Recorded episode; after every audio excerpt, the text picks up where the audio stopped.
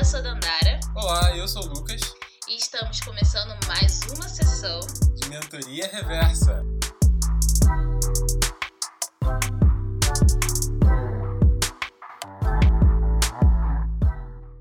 Então, olá pessoal! Estamos começando aqui mais uma sessão do Mentoria Reversa e hoje a gente está continuando aquele quadro que vocês já conhecem, que é o papo com recrutadora. Antes a gente conversou com a Patrícia Santos, eu vi os feedbacks de vocês, a gente ficou muito feliz com o que vocês falaram, o pessoal que ouviu.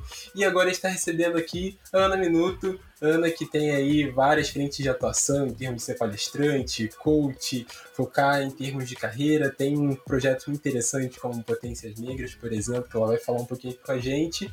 E então hoje vamos conhecer um pouco mais da trajetória dela, sobre o que ela pensa e saber o que ela pode contribuir para a vida de nós, jovens, que estamos entrando no mercado de trabalho, temos dúvidas, temos aí nossos acertos, nossos erros e como que a gente pode, sabe, talvez acertar mais do que errar e conseguir trilhar os nossos caminhos de sucesso com base naquilo que a gente define que seja sucesso pra gente. Então, Ana, um prazer estar te recebendo e se apresente aí, pessoal. Olá, fico muito feliz de estar com vocês. Obrigada pelo convite. Bom, meu nome é Ana Célia Minuto de Campos, sou filha de Maria da Penha Nascimento de Campos e Jesus Benedito Minuto de Campos. Então, honro sempre a quem veio antes. Sou do extremo da Zona Leste de São Paulo, sou de Guaianazes, né? nasci em Guaianazes e comecei a minha vida nos movimentos sociais, acho que da barriga da minha mãe.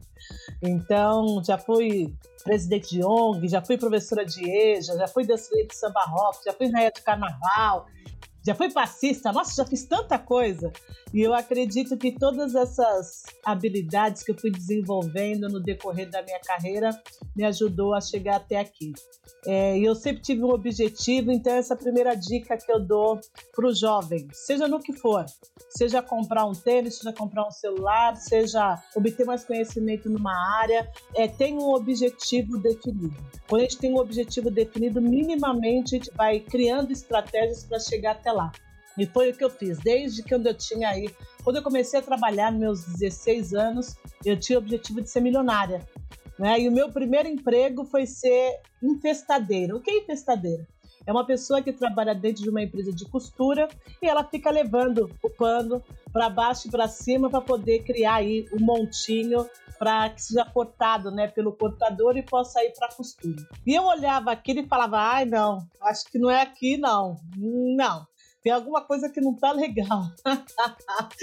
e a partir daí eu comecei uma busca incessante e continuo é, buscando de ter novas possibilidades, né? Então minha mãe, minha avó era cozinheira, padrão, minha avó, minha mãe era costureira, uma parte da minha família foi funcionário público, é funcionário público, e eu fui uma das primeiras pessoas aí para o mundo corporativo de fato, né?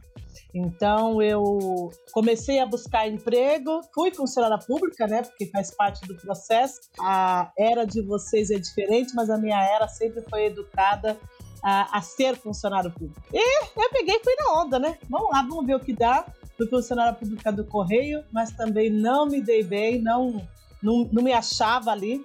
Então, fiquei dois anos lá, aprendi muita coisa. Era uma grande corporação à época, mas ainda não era o que estava buscando.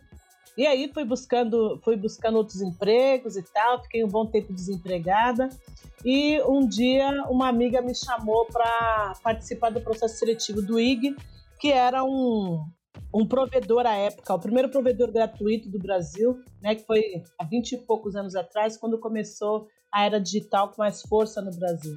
E aí me chamaram para trabalhar como telemarketing nessa empresa, fazendo cadastro de usuário. Fui para lá, achei interessante, falei, ah, quem sabe, pode ser aqui. E aí eu comecei a ir conhecer várias empresas em relação a telemática, tecnologia da informação, e um dia eu entrei na PSNet, que é um dos provedores mais antigos que tem no Brasil, e eu ganhava o suficiente para eu poder fazer faculdade. foi aí que eu resolvi fazer sistema de informação. Né? Eu não sou a primeira da minha família a fazer faculdade, mas inspirei no meu tio, que há 40 e poucos anos atrás fez faculdade de jornalismo. Né?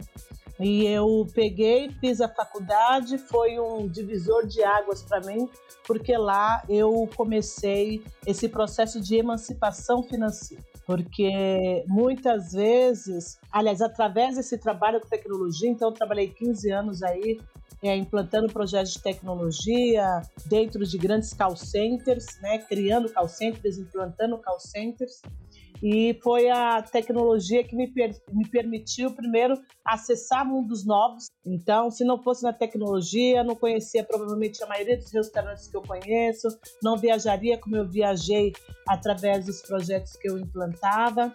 E muito mais que isso, o conhecimento e o entendimento que sem sem educação, sem estudo, é impossível você ir para o próximo nível. E a partir daí eu comecei a fazer vários cursos e tal. Estava feliz na área de tecnologia, mas em 2008 minha mãe faleceu e aí eu tive que fazer uma nova escolha, né? É, eu ficava com a ONG, que a minha mãe tinha, então minha mãe tinha uma ONG chamada Fala Negão, Fala Mulher, que surgiu a partir de um episódio de violência doméstica que ela passava em casa, junto ao meu pai, e ela criou essa ONG, e aí essa época acho que tinha uns 20 e poucos anos. Fiquei entre cuidar da ONG ou ir para o mercado de trabalho, continuar no mercado de trabalho, mas resolvi ouvir o chamado e ir para a ONG. Voltar para a ONG, né, que é da onde eu vi. E aí fiquei lá durante muito tempo. Muito tempo não, sou uma pessoa que trabalho sempre, então uma, uma outra dica. Trabalhe sempre com prazos, trabalhe sempre com metas. Então eu sempre coloquei meta para tudo. Por exemplo, eu resolvi que eu ia que eu ia ficar dois anos ajudando na ONG, depois eu ia para o mercado de trabalho.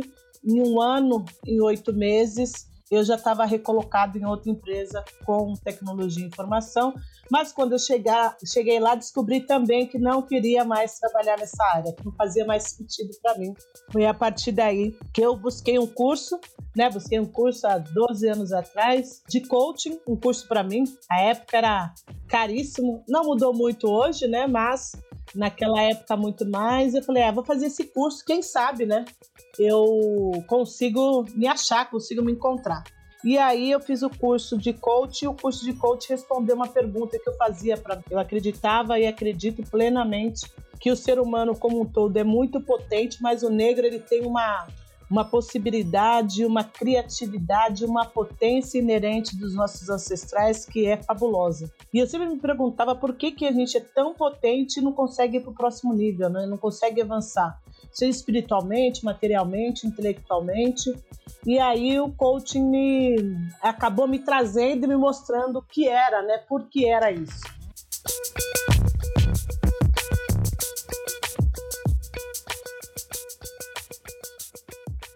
Primeiro, a questão da programação, né? Como nós somos educados a programar a nossa mente, a nossa forma de ver o mundo. Segundo, a questão do enfraquecimento do nosso poder pessoal e da nossa autoestima e também da coragem de ir para o próximo nível devido aí a 521 anos é, de processo escravocrata, né? embora tenha sido só 300 anos, mas a gente continua no mesmo processo dolorido da falta, da escassez, de não ter, de não poder, que a todo momento, a cada 12 minutos, um de nós é morto. Então, todo esse processo do medo que foi criado para nos acuar acabou é, imprimindo no nosso espírito um sentimento de não valia, de não é para mim, de que eu não consigo. É, então, é, eu entendi que a partir do coach eu podia auxiliar outras pessoas. Foi quando eu comecei a fazer processo de coach, mas eu não tinha nenhuma, nenhuma pretensão de ajudar muitas pessoas. Meu objetivo naquele momento era ajudar a mim. Mas isso foi crescendo, né? Então, em concomitante a isso, eu também tinha aberto um salão de cabeleireiro, depois abri um salão de depilação e também com o negócio do coaching e tal. E uma outra dica que eu também dou é: seja você e mundo mundo, né? Muitas vezes falam para você: "Nossa, mas você faz um monte de coisa. Nossa, mas você tem que focar numa coisa só". Cara, se você consegue fazer um monte de coisa, faça. Eu minimamente aí tenho três, quatro profissões. E hoje eu tenho quatro, cinco, dez projetos ao mesmo tempo. Ah, mas você não gasta energia, não entrega um. Cara, eu sou eu, então eu entrego o que eu tiver que entregar em cada um desses projetos e acontece. Essa é uma das dicas. E outra, daqui a 4, 5 anos, a geração de vocês vai ter 4, 5, 6 profissões diferentes, né? Vão estar com dois, três empregos ao mesmo tempo. Isso é nova era, vocês já vieram diferente. E eu vim antes do meu tempo diferente, está tudo bem. Porque sempre vai ter alguém que vai falar para você: ah, mas você faz isso, mas você faz isso também. Mas você já faz. Cara, faça o que você achar que tem que fazer. Tiver que fazer tudo, faça. Quatro, cinco projetos, faça. Se tem energia, se você dá conta, por que não? É, então, isso também me ajudou muito a sempre seguir o que eu acreditava. Apesar dos desafios, é, eu sempre fui muito convicta do que era importante para mim, o que fazia sentido para mim. Né? Então, sempre trabalhei com várias coisas, fiz várias coisas ao mesmo tempo. Agora, por exemplo, estou fazendo, me deu vontade, estou fazendo aí uma MBA em marketing. Nossa, mas tudo bem diferente de tudo que você fez, já fez. É isso. A vida me possibilitou isso, eu vou fazer. É isso, eu olhei e falei, quero fazer recursos humanos. É, como é que é? é gestão de gente. Depois eu falei assim, ah, não quero saber disso não, vou para marketing. E é isso, tô em marketing agora, e tá tudo bem. É, então, é essa habilidade que a gente tem de conhecer, enxergar e ver novas possibilidades. Não precisa ser sempre do mesmo jeito, sempre da mesma forma. Nossa, mas é, você fala tudo isso e eu fico pensando que, tipo, de certa forma, como pessoa negra que veio da favela, é, e tem uma mãe que quando eu, por exemplo, vou aqui morando no Rio de Janeiro, vou aqui para São João de Meriti, que é onde eu nasci, que fica ao lado da Pavuna, e nesse meio fala, ah, eu já trabalhei nesse lugar, eu fui atendente ali, ali é uma escola de música, ali eu ia fazer entrega de documento, ah, quando eu estava no ensino médio ela tentou as escolas técnicas, não conseguiu, mas depois fez um técnico de processamento de dados, na época ainda com datilografia, e aí nisso depois ela perdeu a mãe e foi trabalhar como faxineira em algumas coisas, a tia armava alguns bicos para ela, e desde pequena era aquela coisa de vai na casa da madrinha, aí quando nesses períodos de festas, carnaval, festa de rua, festa junina, tem que ajudar para fazer as roupas, porque é muito pedido, é muita demanda, tem que ir lá para ajudar. Então, de, certa forma, foram várias habilidades que minha mãe nunca. Eu fui a primeira pessoa da minha família a chegar no ensino superior, mas que eram essas habilidades múltiplas porque tinha que ser, porque as coisas já eram feitas de forma coletiva e precisava de, de, ter braço, e aquela coisa de jovem dentro de casa não fica muito tempo parado, já, já bota alguma coisa. Se ele não arrumou, vamos botar ele para fazer alguma coisa na minha família, sempre teve muito disso. A única questão era que isso não era lido dessa forma muito multi, nossa, que pessoa diferenciada, porque era aquilo que as pessoas diriam que era o, o, o simples, o, é muito simples, é muito sub nesse sentido da gente pensar que se, que na verdade não existiria, mas que existiria uma coisa mais digna, menos digna, mas no sentido de que como as pessoas levam muito essa ideia de, ah, nossa, essa pessoa trabalha com tecnologia, e aí fica essa questão de ter um certo glamour acima disso, e quando você acaba se inserindo nesses espaços e você simplesmente carrega as habilidades que você viu ao longo da sua vida, que, que te ensinaram mais com, com valores de um outro ambiente, você carrega tudo isso porque é parte da sua ancestralidade, como você se entende, e aí as pessoas acabam vendo isso e se assustando, porque até então não era tão comum assim. Sim, e eu acredito que eu, sou, que eu fui muito inovadora, sabe? E, e na realidade essa inovação não é minha, né? Essa inovação veio da minha mãe, essa inovação veio da minha avó, essa inovação veio dos meus ancestrais. Uma coisa que eu sempre digo é que eu só dou dando continuidade ao que estava aí. Né? Não criei nada, não fiz nada de, nossa, porque entrou na faculdade você. Não. A minha mãe me deu é, minha mãe me proporcionou isso. Ela, ela deixou muitas vezes de comer, de sair, de se divertir, de comprar coisas para ela, para minimamente manter a casa para que eu pudesse pagar a faculdade. É, então, existe uma coisa aí que a gente é, foi programado a olhar para os nossos como menos. Como minha mãe não fez faculdade, ela fez EJA, ela é menos que eu que fiz faculdade. É o contrário. Ele é muito melhor que eu, porque apesar de todos os desafios, apesar de ter passado por violência doméstica, ela foi uma das pessoas que criou grandes projetos no extremo da Zona Leste ela foi uma pessoa que falava inglês fluente. Era uma coisa que ela focava, era falar inglês fluente há 20 anos atrás. É, é uma pessoa que viajou o mundo, né? passou pela África através dos trabalhos que ela fazia, foi assessora parlamentar. Então, tudo que eu estou fazendo hoje, gente, alguém já fez. A única coisa que eu estou fazendo é, estou copiando, né? Tô, tô modelando, porque ela é uma mulher muito potente, eu estou modelando ela E a partir dessa nova era, desse novo momento, do que está disponível para mim, eu estou utilizando a meu favor e a favor da nossa comunidade. Então é uma coisa que precisa ficar bem escurecida. Não fiz nada, eu só estou dando continuidade a uma plataforma que já existe. Então, estou utilizando os conhecimentos do momento, utilizando a tecnologia aí a meu favor, é, utilizando as faculdades, os cursos que eu fiz a meu favor, para potencializar uma coisa que já vem comigo porque alguém já tinha. Então, quando a gente entende isso, minimamente a nossa vida fica mais leve, porque sai daquele lugar de que, ai, meus ancestrais não fizeram nada, ai, minha mãe é empregada doméstica, no que, que ela pode me ensinar? Cara, uma mulher preta que conseguiu se manter, manter filho, na realidade que a gente tinha quando eu nasci, por exemplo, há 40 anos atrás, e conseguiu formar três mulheres pretas, ela é muito foda.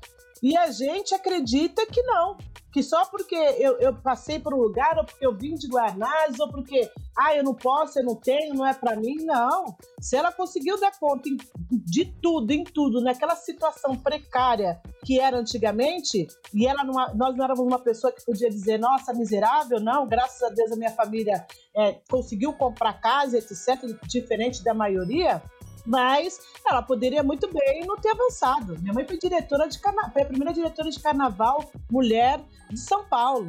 Hoje eu só repito, hoje eu só modelo potências que vieram antes de mim e a única alternativa que eu tenho é utilizar isso a meu favor e a favor dos próximos, porque foi isso que eu aprendi. Nossa, ótimo, ótima resposta. Porque é, isso era uma coisa que eu puxar mais pra frente, mas já que você tocou nesse assunto, é, aqui no, no podcast a gente fica brincando que, é, para não revelar nomes das pessoas, a gente chama todo mundo de JP.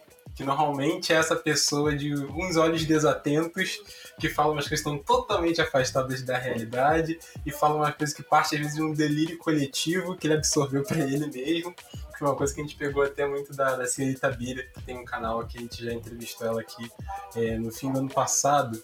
E uma das coisas que aconteceu foi que um amigo nosso, que ele fala a mesma coisa que, que você, o Juan Teles, ele veio aqui no nosso podcast e ele falou: Olha, já tentaram esvaziar a gente de todas as formas possíveis, mas nunca conseguiram. Porque a juventude negra é muito potente e somos representando essa potência.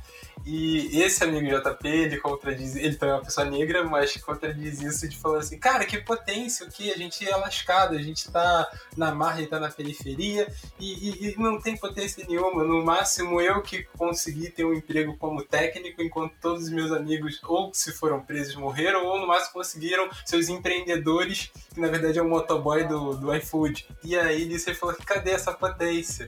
Que, que eu nunca vi. E, e aí bate um pouco nisso que você falou.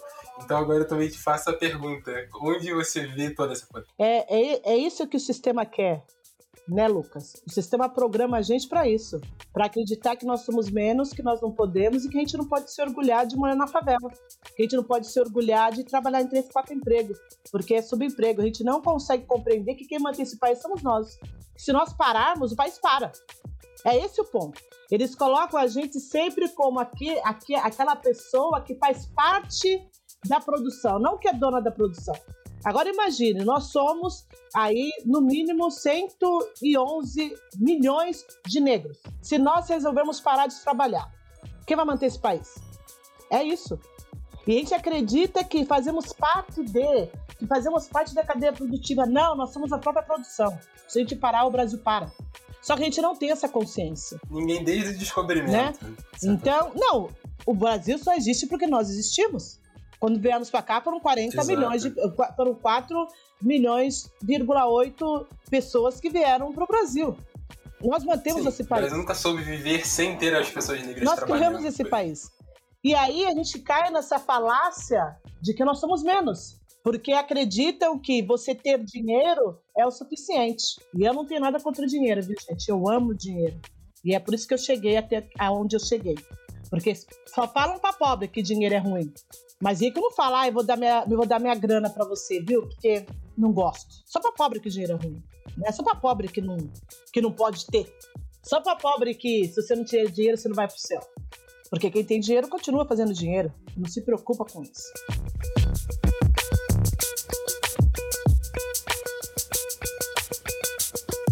são tantas programações aí que incutiram na nossa mente que a gente tem que começar a questionar. E como é que a gente começa a questionar? Através de perguntas. O que muda o mundo são as perguntas, não as respostas. E o outro processo é o autoconhecimento.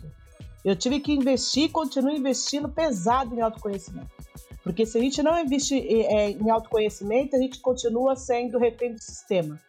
Porque é isso. É uma loja que você entra e que te seguem, é um sobrinho seu que é parado sem motivo algum, é você mesmo que é parada é, em algumas situações, e isso, esse excesso de microviolência, vai adoecendo o nosso espírito. Né? Então, o autoconhecimento é extremamente importante para que a gente consiga entender o que está acontecendo externamente e principalmente o que está acontecendo internamente como é que eu vou dar melhor resposta para o externo. Né? Muitos de nós deixam até de fazer, passar pelo processo seletivo por medo, por achar que não é capaz, que, achar que não vai dar conta. Por quê? Porque acredita na história que o sistema conta. Né? E o sistema vai dizer para você todos os dias que você não é capaz. Que é isso que ele quer que você acredite, que você continue aí vendendo a sua hora por mês, 40 horas por mês, por 900 reais e quer que você acredite que estão fazendo para você um favor de estar te empregando. Né? Então, é, nós precisamos ter, o sistema é filha da puta, ele é sim, temos aí um desafio grandioso, mas nós precisamos fazer a nossa parte, que é estudar um pouco sobre nós, é, buscar além do que a gente consegue ver, conversar com pessoas, fazer network, porque senão a gente sempre vai estar refém de alguém que está entregando migalhas e a gente acredita que é a única alternativa. Nossa, que profundo, né?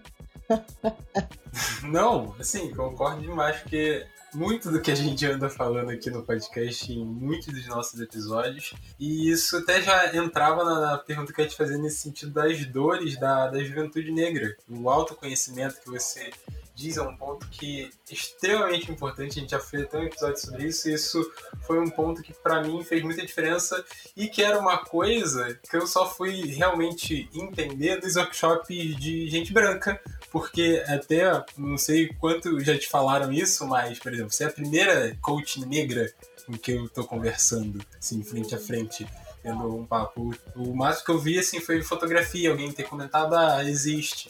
Mas parar para conversar e conhecer e ler a história e ter amigos em comum. Porque até você falou da questão de, ah, montei call, call centers e tudo mais. Eu falei assim, ah, minha única experiência de fazer um call center, de, de ficar ligando pra todo mundo, foi quando eu tava no, Empodera, que você também participa, de ficar ligando para pessoas para ver quem que você candidata, para ver quem tem interesse na vaga tal, e aquela coisa de correr atrás do, dos jovens para poder falar que está tendo possibilidade. São poucas, mas está tendo alguma coisa. E até mesmo uma outra menina que você até mentorou, que é a Gabi Valim, que também é uma colega minha, gosto muito. E aí foi por essas conexões que eu fui ouvindo mais do seu nome até chegar aqui nessa conversa e possibilitar esse tipo de troca que é uma coisa como você falou, um outro ponto do networking que ele tem que ser construído dessa forma, porque a gente não tem aquilo que hoje se fala muito mais que a rede de solidariedade.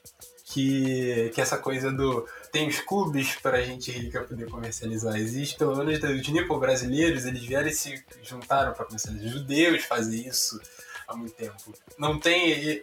Qual é esse grande coworking das pessoas pretas, da juventude preta, para ela se inserir e ali o pessoal começar a trocar seus cartõezinhos e falar assim: ah, eu tô montando minha startup, quer ser o CFO? É um pouco nesse ponto que eu queria fazer essa pergunta agora do que é para você essa questão do, da potência negra, que aí é um projeto que você até, até criou.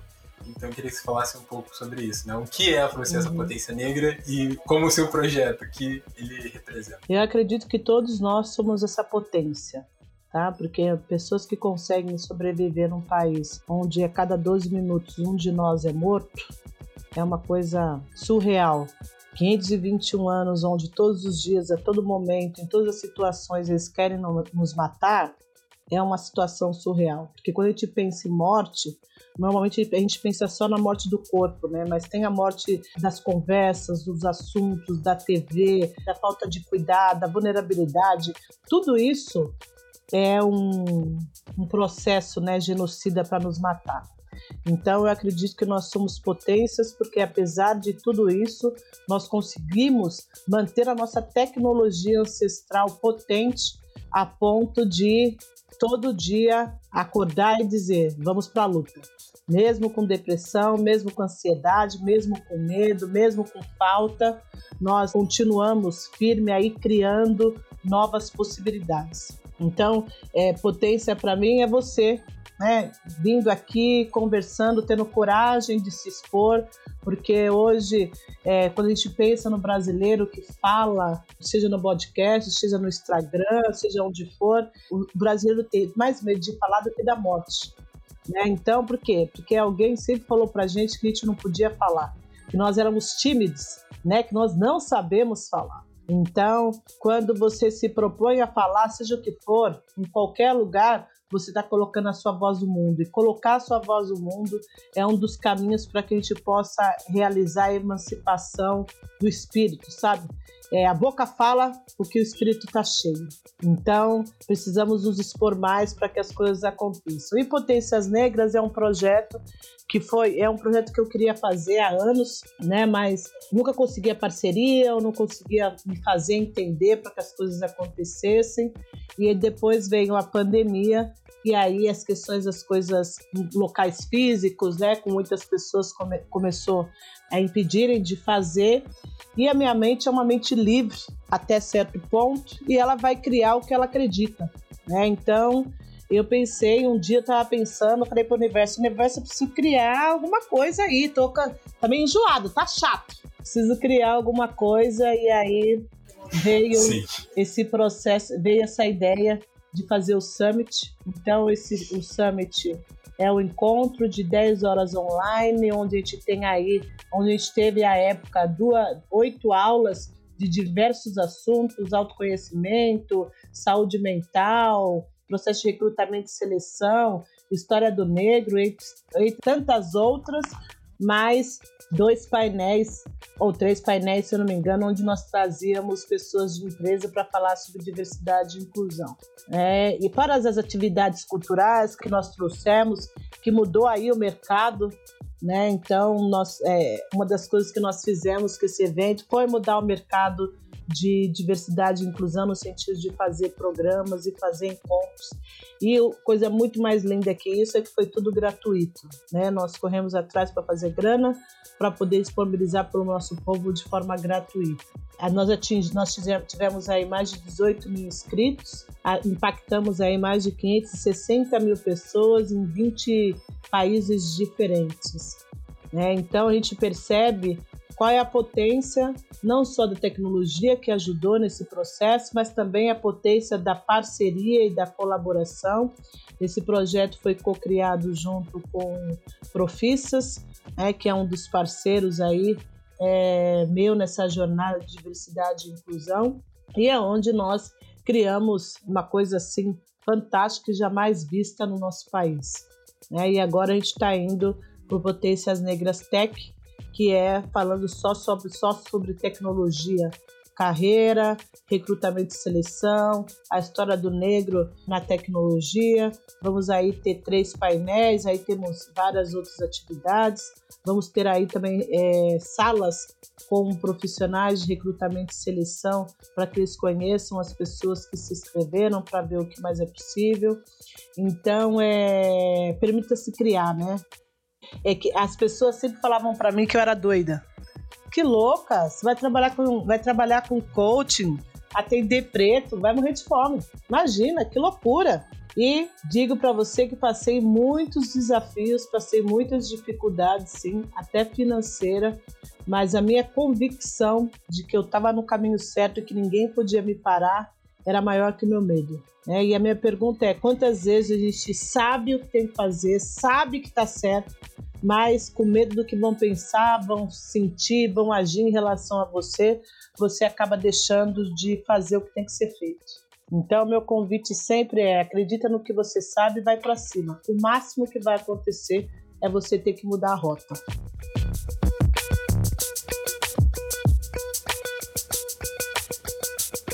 Assim, falando do, do evento, já queria até agradecer também que eu participei de algumas das palestras. Lembro lá da, da Erika Hilton falando, lembro de momentos que foram muito bacanas, principalmente na pauta de, de recrutamento e seleção. Então já te parabenizo também por ter tido essa iniciativa de ter feito algo que é extremamente importante, tá espalhando mais essa palavra, que você entende muito bem essa missão. E isso, o ponto que você falou agora nos leva para o próximo assunto que eu queria falar, já entrando mais nessa questão de jovens e empregabilidade, que é essa questão do. A gente entende hoje esse ponto de que a diversidade no mercado de trabalho não é nem de longe um favor, ela é uma necessidade. Isso envolve lucro, também envolve você colocar essas pessoas pensando em ideias diferentes e tudo mais, só que pensar tudo isso é inovação envolve o, o erro. E como um jovem negro, como você falou uma vez, de que ah, muitos jovens às vezes nem tentam essa possibilidade, porque ou não enxergam ou já pensam que vão errar, que vão ser barrados logo de cara. Então isso me leva para o ponto de que como é falar para esse jovem para superar esse, esse medo de errar, essa habilidade de saber que a porta não vai estar aberta, mas você vai ter que achutar para ela abrir de alguma forma. É, primeiro entendendo que não existe avançar se não tiver erro, né? É isso. Se você nasceu, você já já está propenso a errar. E eu acho que a minha forma de enxergar erro é diferente, né? Eu acredito que não existe erro, existe resultado. Se você faz uma escolha, você tem um resultado. Se você faz outra, você faz outro, você tem outro resultado. E é isso. Quais resultados que você quer ter? Quero participar de um processo seletivo, por exemplo, numa grande empresa? Ok, o que eu tenho que fazer para chegar até lá? Não adianta esperar que as empresas vão vir correr atrás de você e vão falar para você: olha, eu tenho uma oportunidade fantástica para você. Elas não vão fazer porque elas não sabem nem que você existe. Mas, minimamente, se você tem o objetivo de entrar para uma grande companhia, você vai começar a buscar como chegar pra, nessa grande companhia. Né? E por mais que não queira a realidade minha, por exemplo, eu saía de Goianazes para poder ir trabalhar, demorava três horas para ir para Alphaville. De Alphaville, onde eu estudava, Vila Mariana, mais duas horas. Eu passava minimamente 10 horas do meu tempo. Aí, 10 horas acho que é muito, mas assim, umas 8, umas 7, 8 horas em condução. Indo, voltando, indo, voltando, indo, voltando. E eu, ou dormia, eu estava estudando. É, não, tinha, não tem muita alternativa. É isso que eu quero deixar muito escurecido. Ah, é só, só estudar é alternativa? Não. Mas é um dos caminhos que vai te levar para mais longe. Além do estudar, o que você precisa? De estratégias para que você possa chegar até lá. Depois de uma rede, de um network, de um mentor, de alguém que pode te direcionar e te mostrar caminhos que você não enxergava né? É o que eu digo sempre: ninguém é capaz de criar, ninguém é capaz de conquistar o que não enxerga. É, então, se a gente enxerga que só dá para ser é, motorista de Uber, é o que você, e tá tudo bem. Mas eu digo sempre, minha questão não é o que, não é o que você não vê, não é o que você tem hoje, a questão é que você não está, não está vendo. E se você quiser ser um programador, por que não? Porque esse é o desafio do, do racismo, né? A gente, preto não tem escolha. Então, se minha mãe foi costureira, eu também vou ter que ser costureira. Não tem outro caminho. Se minha mãe era, era, foi faxineira, eu também tenho que ser faxineira, que é o que eles dizem pra gente. Então, quando a gente pensa em processo seletivo ou pensa em buscar novos alter, novas alternativas, é entender que você não vai conseguir fazer sozinho. Você vai precisar de uma rede de apoio, sim. Alguém que já chegou, mesmo que você não conheça, mas que você possa seguir nas redes, que você possa fazer pergunta. Procure mentores, pessoas que, que a sua experiência podem te ajudar também a conseguir conquistar outras coisas através deste processo. Hoje tem aí a Empregue Afro, tem a Comunidade Empodera, tem a Usoma, a Usoma Consultoria. Hoje, minimamente, aí tem umas 10 ou 20 consultorias que trabalham com recrutamento e seleção para preto, o que não existia na minha época. Né? Então, hoje as oportunidades estão tá aí, nós precisamos estar atentos a conquistar essas, essas oportunidades. Ai, mas Ana, as empresas não estão fazendo diversidade e inclusão como deveria. Realmente não estão. Mas as que minimamente estão se esforçando para fazer, temos que querer, temos que estar dentro dela. Né? Temos que buscar alternativas nessas empresas. E um dos caminhos mais curtos e prósperos para nós e a palavra não seria curta, mas um dos caminhos mais profícuos para nós é a área de tecnologia, onde você vai poder trabalhar da sua casa, onde você não precisa vai ter precisar ter faculdade, por exemplo, você não deve ser fazer faculdade, se você aprende uma boa linguagem de programação, isso já te ajuda muito. Então, é, o que mais é possível que a gente não está vendo? Porque alguém diz para a gente que a gente só pode ser isso ou que a gente só pode ser aquilo. E se a gente pudesse ser tudo, né? Como é que seria? Então é sair um pouco desse processo do que dizem para mim, questionar o que eu quero dentro dessa realidade, o que eu quero dentro da empresa que eu estou, o que eu quero dentro da comunidade que eu estou, porque a partir daí você vai a sua mente, ela é brilhante, ela vai arranjando caminhos para que você conquiste o que você quer.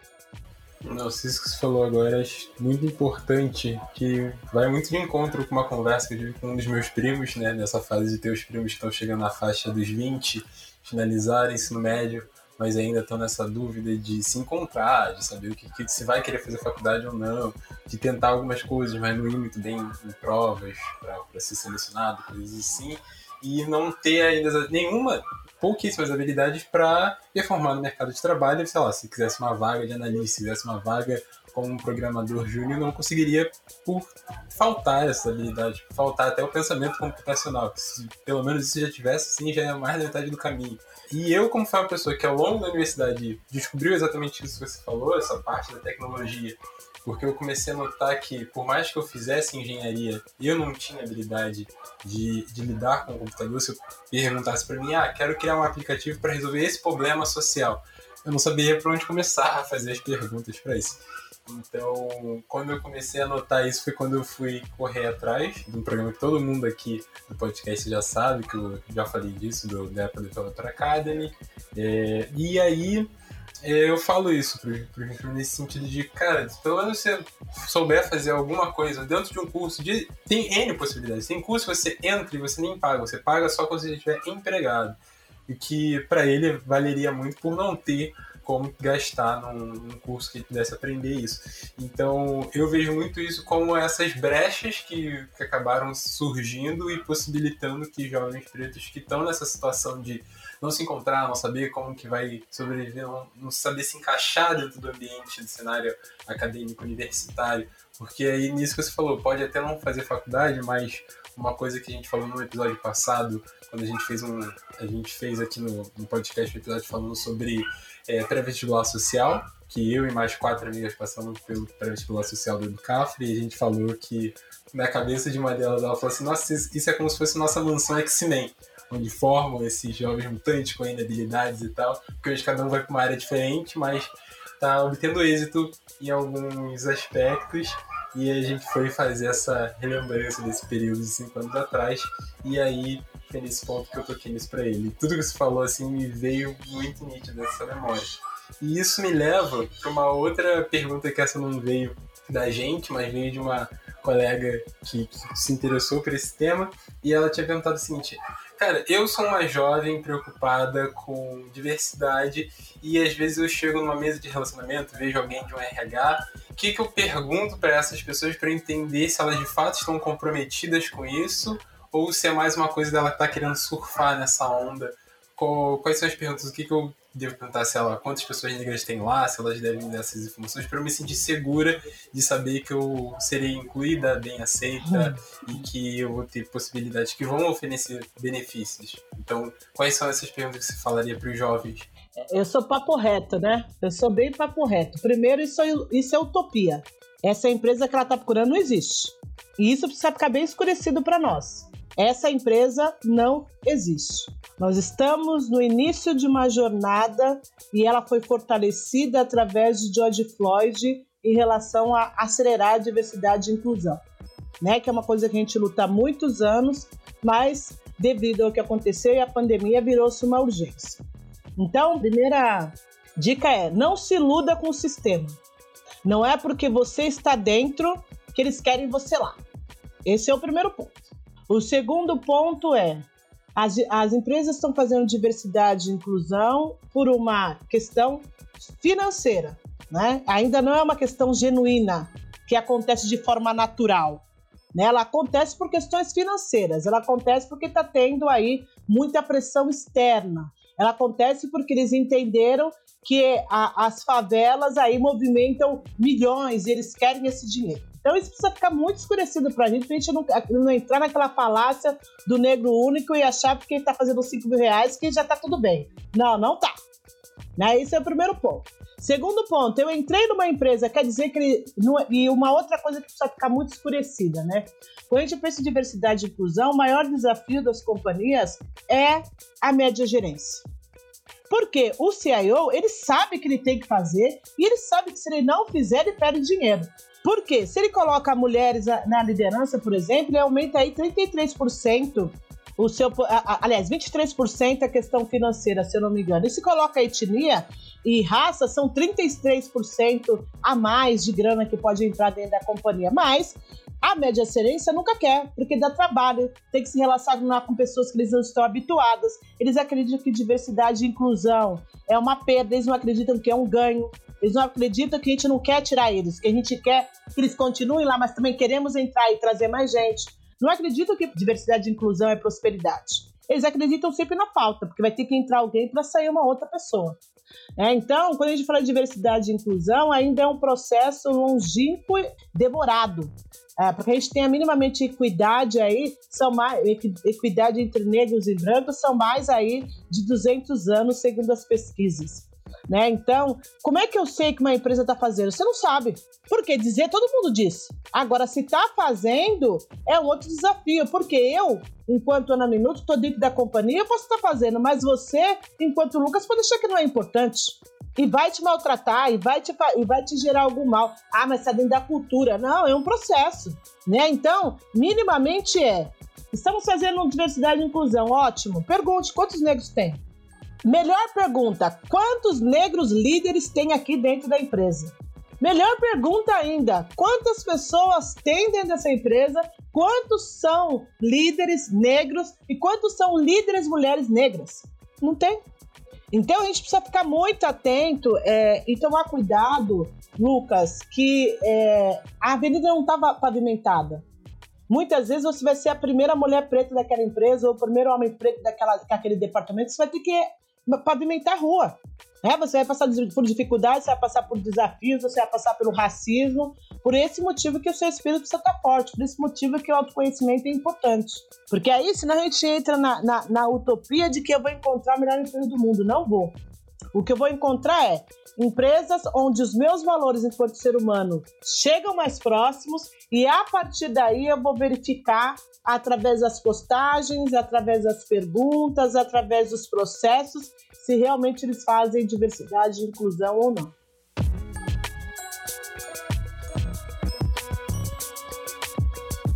Essa parte que você falou da questão da média gerência, isso lembra muito quando a gente estava conversando com uma colega nossa, que é a Natália Braga, e ela tocou nesse ponto, porque lá no início da pandemia eu fui ver uma, uma conversa entre pessoas de, do RH e a, até a, a própria Patrícia da Empreg Afro estava participando desse debate e o pessoal estava discutindo que jovens. Tá, saiu até isso no próprio CIE, né, do, da companhia que faz essa integração de empresa, escola, os estagiários e que muitos dos que estavam sendo demitidos, a grande parcela eram estagiários negros.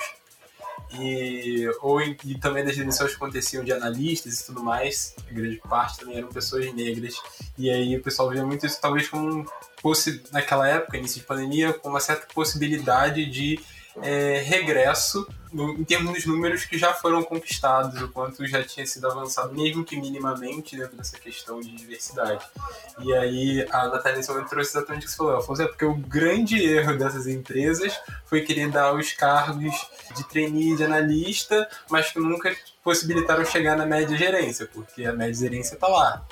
E assim, chegamos lá? Ainda não. Então, você entrou, mas você está na porta de entrada. Para sair é só dar um passo para trás. Não precisa muita coisa. Sim. E esse é o processo. Por isso que a gente precisa é, desenvolver as nossas habilidades e as nossas competências sem esperar empresa nenhuma que pague para a gente ou, ou esperar que alguém faça. Nós precisamos aproveitar a internet para estudar mais, para buscar mais, porque eles nunca fizeram nada para nós e não vão fazer entende? Então, isso precisa ficar muito. E aí, falando de, da, da tecnologia, por exemplo, E eu digo sempre que as empresas que não, que são de, tecno, de base tecnológica, se não trouxerem negros, mulheres, LGBTQIA+, para geracional, PCDs, para dentro das companhias, não vão existir empresas daqui a pouco. Porque até 2024, por exemplo, surgirão aí mais de 420 mil vagas. E hoje as, as faculdades geram aí 42 mil pessoas formadas. Isso não quer dizer também que essas pessoas vão para a área de tecnologia, né? Só quer dizer que são formadas. E o que quer dizer? Que a gente tem um gap grandioso de mão de obra, de talentos, que as empresas vão começar a ficar, já estão nessa luta de tira de uma empresa para colocar na outra, só mudando as, as, a, fazendo a dança da cadeira, né, as trocas da, das cadeiras, e não trazem pessoas novas que podem fomentar e aumentar esse quadro e minimamente fazer o Brasil aumentar economicamente. É, então, se nós não tivermos, não é uma opção hoje fazer diversidade ou não. Não tem mais aquela história, ah, é o certo a ser feito. É, se você não fizer, a sua empresa vai morrer. A conta é simples. Porque se você é de base tecnológica e você não tem mão de obra, como é que você vai fazer? Quem tá também não vai conseguir muito tempo sendo sobrecarregado ou sobrecarregada. Então, ou as empresas entendem que precisam trazer os grupos ditos minorizados, ou muitas empresas vão fechar. E não, e não é a Ana Séria que está dizendo, ai, porque ela é, é a favor de trazer mais preto. Não. Uma questão financeira, uma questão de conta. Você não precisa ser, você não precisa ser inteligente, ter é, é, é, habilidades paranormais. É só fazer conta. É só fazer conta. É só mais diminuir. Entendeu? Algo está subindo e você, se não pegar essa onda, você vai cair. Entende? Porque assim, não, não, não é aquela história de que ah, eu, eu, eu escolho ou não fazer diversidade e inclusão. Se você não fizer, daqui a pouco nem grana você vai conseguir pegar do mercado. Se você não fizer, você não vai ter gente para poder tocar a sua empresa. Se você não fizer, você não vai ter, não vai conseguir ter inovação, criatividade o suficiente para vender para as mesmas pessoas, porque as pessoas também estão mudando a forma de comprar, também estão mudando a forma de se relacionar. As pessoas também estão começando a procurar a quem, de quem vão comprar. Porque se não se verem naquela marca, não vão comprar. Quanto isso já não está acontecendo? O dinheiro, jeito, o dinheiro não some. É impossível o dinheiro sumir. A única coisa que ele faz é mudar de mão. E se as empresas não se atentarem a isso, elas vão fechar, com certeza.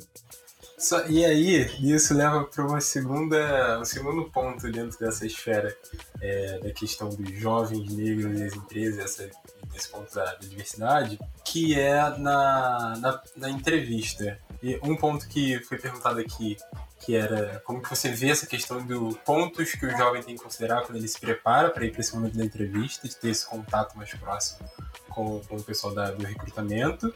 E também é essa questão de hoje a gente ter uma parcela maior dos jovens envolvidos com uma certa militância, com uma certa uma bandeira mais forte do tipo, realmente precisamos de ter mais negro aqui. E mesmo quando esse negro seja o primeiro, entra nessa questão de ser aquele único, mas aquele único que pensa que possa estar abrindo a porta para outros.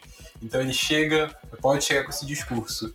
E o meu ponto é: isso seria benéfico para ele expor isso ou eu teria que entrar numa coisa um pouco mais infiltrada, quando que normalmente você é, ou isso depende, às ele lendo o clima da empresa, mas como que você, por exemplo, se lidasse com esse tipo de jovem, como que você enxergaria o melhor cenário para que ele talvez não, sabe, acabasse sendo desclassificado, ou isso pudesse é, atingi-lo de alguma forma ruim, que na verdade nem deveria acontecer. Sempre vai acontecer, tá? Porque uma pessoa que é militante, ela é militante 24 horas por dia. Porque é aquela história, tá vendo injustiça, tá vendo coisa errada, tá vendo que vai reclamar, vai xingar, vai. Isso, o que é militar, né? Acreditar numa causa e fazer com que isso aconteça. A questão é, até que momento essa militância me ajuda? Né? Porque a militância ela traz isso, ela traz consciência, ela traz o sentimento do grupo, mas ela também traz o exagero, né? Muitas vezes a gente ultrapassa o sentimento de militar e vai pro tem que ser assim, tem que ser dessa forma, se não for assim, não tá bom. Então, é, primeiro é você procurar empresas que têm valores parecidos com o seu, né, no sentido de acreditar que a diversidade e inclusão é importante. Segundo, é a questão do autoconhecimento. Você precisa se conhecer para você entender que muitos lugares você vai passar por racismo, muitos lugares você vai passar por não valia e que apesar do que as pessoas dizem ou façam por você, você precisa se manter firme naquilo que você acredita. Depois entender que você não está sozinho, né? As pessoas têm uma tendência de falar, ai, porque eu cheguei aqui, eu tô sozinho. Você não está sozinho, você tem sua família, você tem seus amigos, você tem a energia vital dos seus ancestrais que você precisa, pode utilizá-la a seu favor. A quinta coisa é busca aliados, pessoas que você possa, dentro da empresa, que você possa conversar e se posicionar com essa pessoa e levar para essa pessoa que você está sentindo para ver se ela, como uma pessoa branca, consegue fazer aquilo subir para que as mudanças aconteçam. Né? Então, e outra coisa, ah, porque eu preciso ajudar muitas outras pessoas. Cara, se você não estiver comendo, não estiver bebendo, você não ajuda ninguém. É, então criaram essa ilusão de que a gente precisa ajudar todo mundo, tem que dar conta de todo mundo, porque não, a gente não tem que dar conta de todo mundo. A gente tem que minimamente se manter são, com saúde mental, se alimentando bem, para poder criar e pensar em outras alternativas, para aí sim poder trazer outras pessoas juntos. Porque onde come um, come dois, come dez, come vinte, sim, e mal. Então, muitas vezes você consegue entrar num processo seletivo, mas você não se prepara para esse processo seletivo, porque aí você quer ajudar todo mundo. Né? Não rola. É, é importante. Ai, Ana, mas você está sendo egoísta. Não, não estou sendo egoísta, não. Só estou só tô, é, falando a real. Porque se você passa o tempo todo pensando em ajudar e levar o outro para o próximo nível, quem leva você para o próximo nível? Quando você vai ter tempo para cuidar da sua saúde mental? Então, minimamente, é se colocar como prioridade.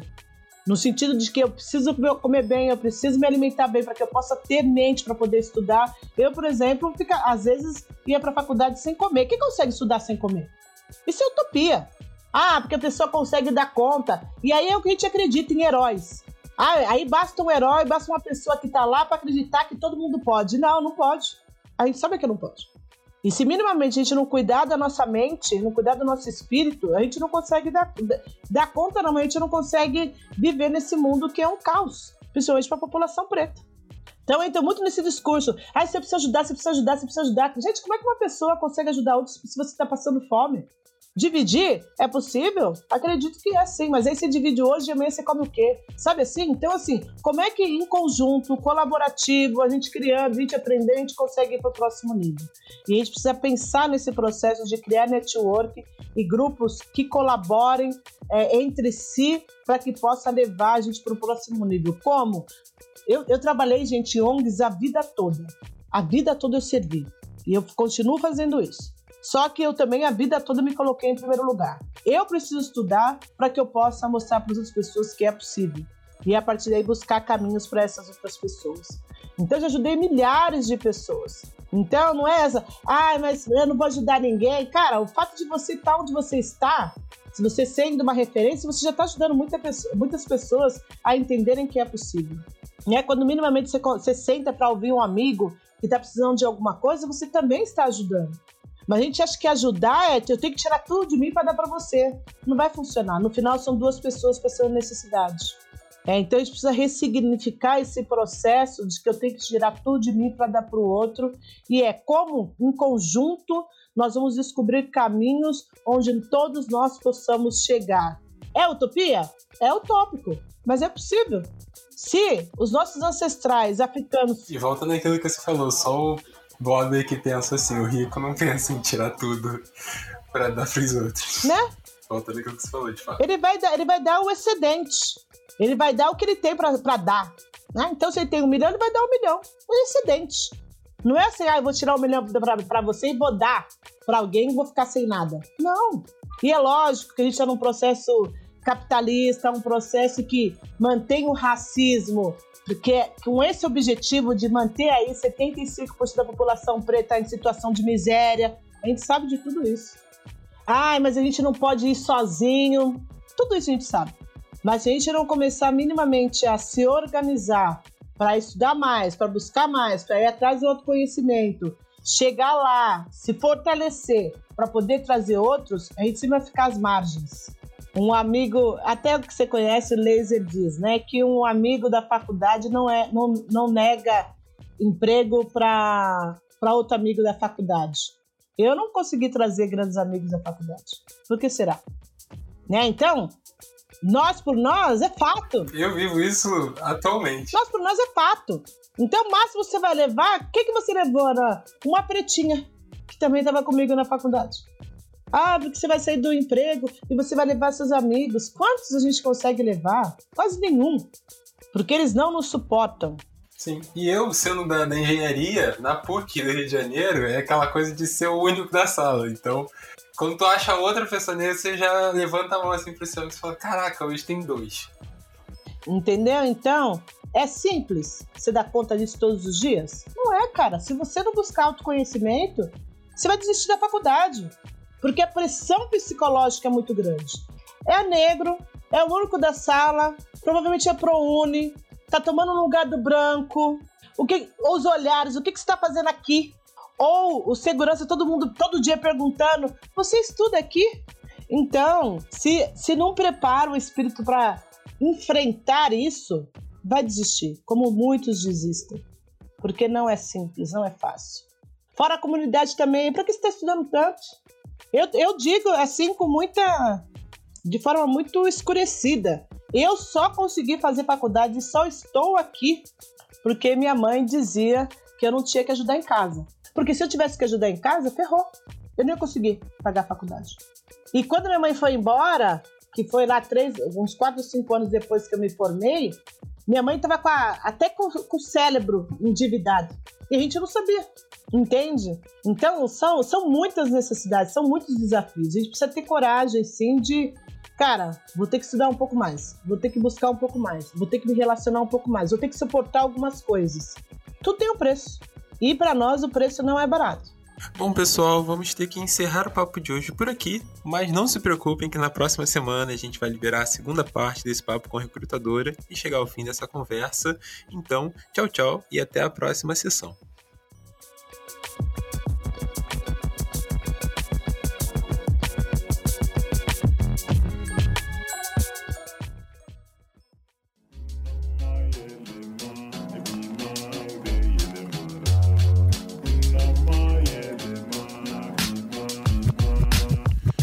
Podcast editado por Voz Ativa Produções.